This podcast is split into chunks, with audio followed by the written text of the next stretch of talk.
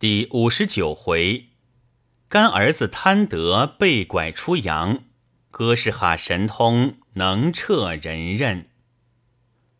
我听那同战遇客的话，心中也十分疑虑。万一明日出起事来，岂不是一番扰乱？早知如此，何不在香港多住两天呢？此刻如果再回香港去，又未免太张狂了。一个人回到房里，闷闷不乐。到了傍晚时候，忽听得房外有搬运东西的声音。这本来是客栈里的常事，也不在意。忽又听得一个人道：“你也走吗？”一个应道：“暂时避一避再说。好在香港一夜就到了，打听着没事再来。”我听了，知道居然有人走避的了。便到账房里去打听打听，还有什么消息。吉人一见了我就道：“你走吗？要走就要快点下船了，再迟一刻，只怕船上站也没处站了。”我道：“何以挤到如此？”吉人道：“而且今天还特为多开一艘船呢，妈陵亭码头的妈陵艇都叫空了。”我道：“这又到哪里去的？”吉人道：“这都是到四乡去的了。”我道：“要走就要到香港、澳门去。这件事要是闹大了，只怕四乡也不见得安静。若是一哄而散的，这里离万寿宫很远，又有一城之隔，只怕还不要紧。而且我撒开的事情在外面，走了也不是事。我这回来本打算料理一料理。”就要到上海去的了，所以我打算不走了。吉人点头无语。我又到门口闲望一回，只见团练勇寻得更紧了。忽然一个人扛着一扇牌，牌上贴着一张四言有韵告示，手里敲着锣，嘴里喊道：“走路个人听啊，今天早点回家。”县大老爷出了告示，今天断黑关闸，没有公事不准私开的呀。这个人想是个地保了，看了一会儿，仍旧回房。虽说是定了主意不走，然而总不免有点担心。喜幸我所办的事都在城外的，还可以稍微宽慰。又想到。明日既然在都署行礼，或者那强徒得了信息，罢了手不放那炸药也未可知。继而又想到，他既然预备了，怎肯白白放过？虽然众官不在那里，他也可以借此起事。中夜担着这个心，静夜不曾合眼，听着街上打过五更。一会儿，天窗上透出白色来，天色已经黎明了，便起来走到露台上，一来乘凉，二来听听声息。过了一会儿，太阳出来了，却还绝无消息。这一天，大家都是惊疑不定，草木皆兵。待及到了晚上，仍然毫无动静，一连过了三天。竟是没有这件事，那巡查的就慢慢疏了。再过两天，督府衙门的防守兵也撤退了，算是解严了。这两天我的事也料理妥帖，打算走了。一天正在客厅闲坐，同站的那客也走了来道：“无罪而戮民，则事可以喜。”我们可以走了，我问道：“这话怎讲？”他道：“今天杀了二十多人，你还不知道吗？”我惊道：“是什么案子？”他道：“就是为了前两天的谣言了，也不知在哪里抓住了这些人，没有一点证据，就这么杀了。有人上了条陈，叫他们雇人把万寿宫的地挖开。”查看那隧道通到哪里，这案便可以有了头绪了。你想，这不是极容易、极应该的吗？他们却又一定不肯这么办。你想，照这样情形看去，这挖成隧道、谋为不轨的话，岂不是他们以意为之、拟意之词吗？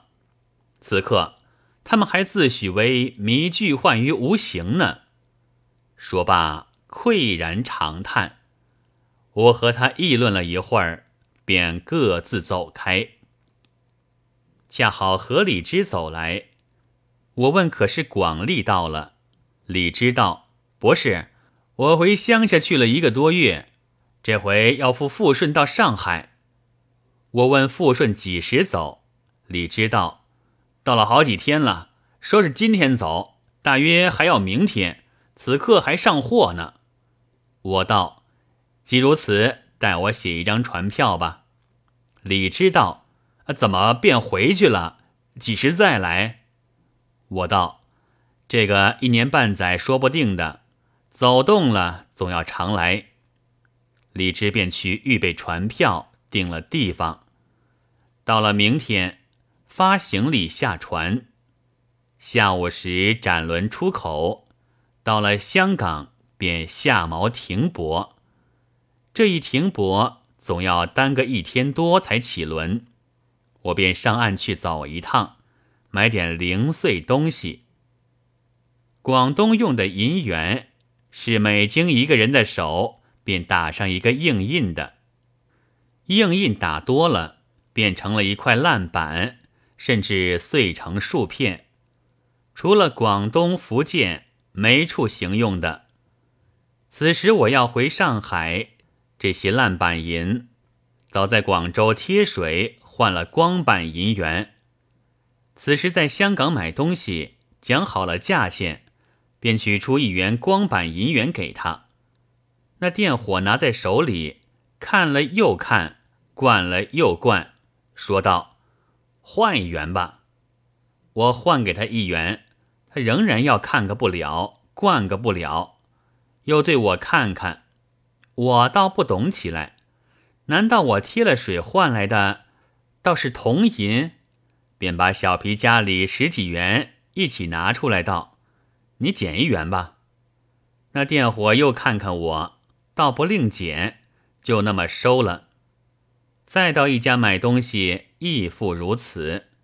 买完了，又走了几处有往来的人家，方才回船上去。停泊了一夜，次日便开行。在船上没事，便和李直谈天儿。谈起我昨天买东西，那电火看银元的光景，李知笑道：“光板和烂板比较，要深三分多银子的水，你用出去不和他讨补水，他哪得不疑心你用铜银呢？”我听了，方才恍然大悟。然而那些香港人也未免太不长眼睛了。我连年和季之办事经营，虽说是趸来趸去，也是一般的做买卖，何尝这样小气来？于是和李之谈谈香港的风气。我谈起那咸水妹嫁乡下人的事，李知道，这个是喜出意外的。我此次回家住了一个多月，却看见一件祸出意外的事。我问什么祸出意外？李知道，我家里隔壁一家人家有两间房子空着，便贴了一张余屋照租的条子。不多几天，来了一个老婆子租来住了，起居动用像是很宽裕的。然而只有一个人，用了一个仆妇，住了两个月，便与那女房东相好起来。她说自己是在新加坡开什么行站的，丈夫没了，又没有儿子，此刻回来要在同族中过继一个儿子。谁知回来一查，族中的子侄竟没有一个成器的，自己身后正不知倚靠谁人。说着便不生凄惶，以后便常常说起。新加坡也常常有信来，有银子汇来。来了信，他便央男房东念给他听，以后更行相熟了。房东本有三个儿子，那第二个已经十七八岁了。那老婆子常常说他好，我有了这么个儿子就好了。那女房东便说：“你喜欢他，何不收他做个干儿子呢？”那老婆子不生欢喜，便看了黄道吉日拜干娘。到了这天，他还慎重其事的。置酒庆贺，干娘干儿子叫得十分亲热，他又说要替干儿子娶亲了，一切费用他都一力担任。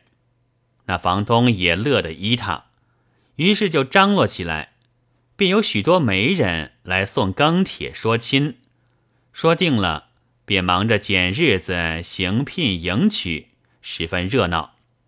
待媳妇也十分和气。又替媳妇用了一个年轻梳头老妈子。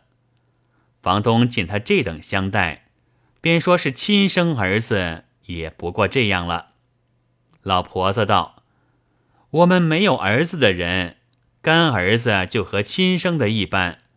我今年五十多岁，没有几年的人了。只要他将来肯当我亲娘一般，送我的钟。”我的一份家当便传授给他，也不去族中过继什么儿子了。女房东一想，他是个开行站的人，家当至少也有几万，如何不乐从？便叫了儿子来说知此事，儿子自然也乐得应允，老婆子更是欢喜，就在那里天天望孙了。偏偏这媳妇娶来了差不多一年，还没有喜信，老婆子急不能待，便要和干儿子纳妾，叫了媒婆来说知，看了几家丫头和贫家女儿，看对了，便娶了一个过来，一样的和他用一个年轻梳头老妈子。刚娶了没有几天，忽然新加坡来了一封电信。说有一单货到期要出，恰好行里所有存款都支发了出去，放在外面的一时又收不回来。银行的一个存折被女东带了回月，务其从速寄来云云。老婆子央房东翻出来念了一遍，便道：“你看我不在那里，便一点主意都没了。”自己的款项虽然支发出去，又何妨在别处调动呢？我们几十年的老行号，还怕没人相信吗？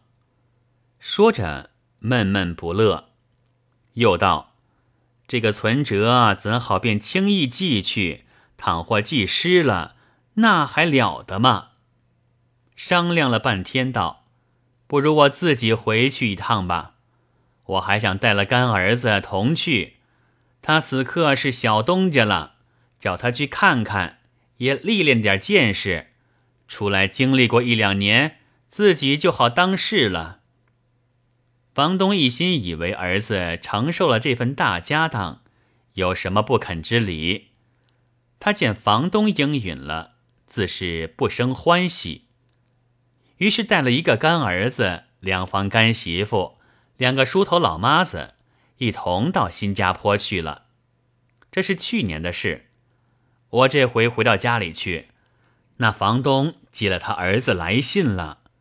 你晓得他在新加坡开的是什么行号？原来开的是昌辽。那老婆子便是保妇。一到了新加坡，他便翻转了面皮，把干儿子关在一间暗室里面，把两房干媳妇。和两个梳头老妈子都改上名字，要他们当娼。倘若不从，他家里有的是皮鞭烙铁，便要请你尝这个滋味儿。可怜这四个好人家女子，从此便跳落火坑了。那个干儿子呢，被他幽禁了两个月，便把他卖猪仔到吉林去了，卖了猪仔到那边做工。那边管得极为苛虐，一步都不能乱走的。这位先生能够设法寄一封信回来，算是他天大的本领了。我道：“卖猪仔之说，我也常有的听见，但不知是怎么个情形。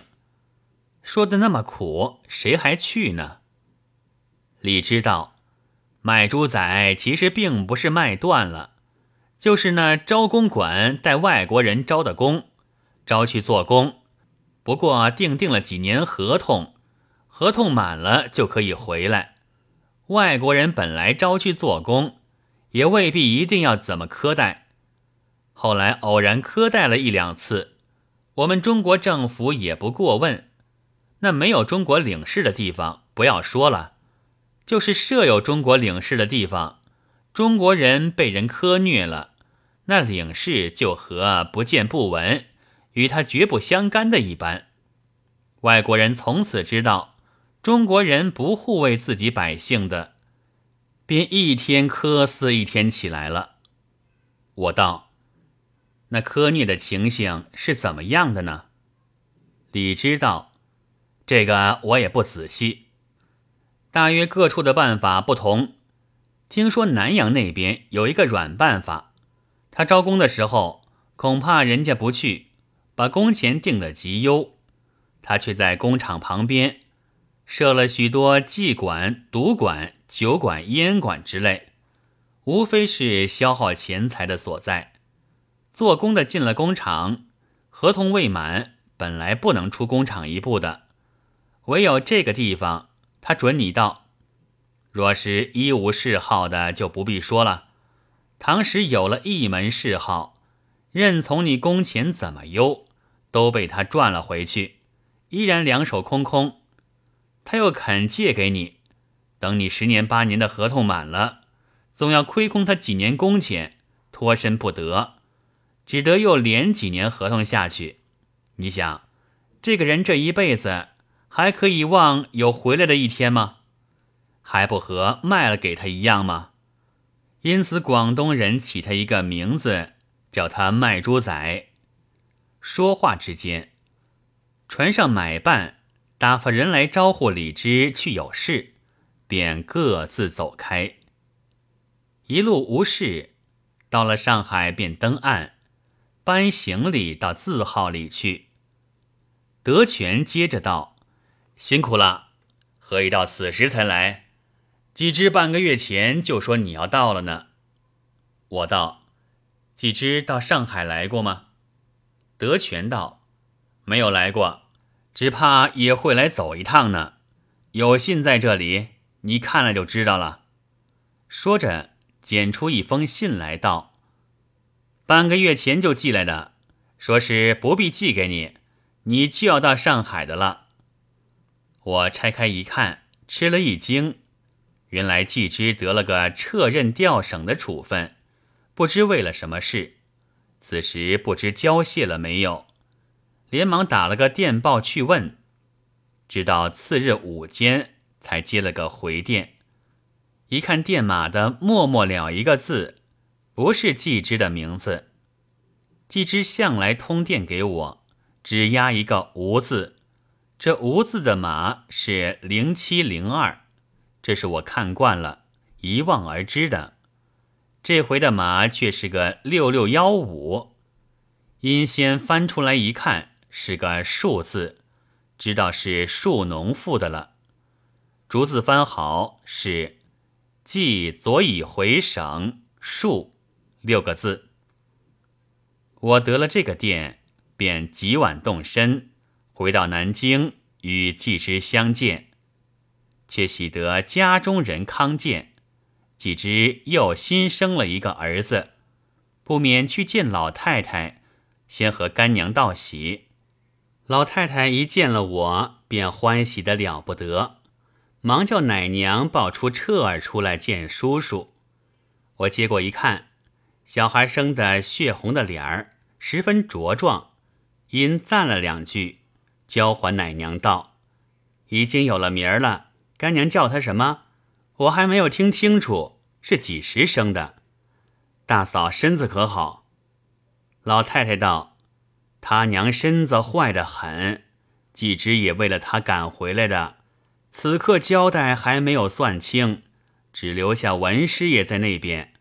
这小孩子还有三天就满月了，他出事那一天恰好挂出撤任的牌儿来，所以季之给他个名字叫彻儿。”我道：“大哥虽然撤了任，却还得常在干娘跟前。”又抱了孙子，还该喜欢才是。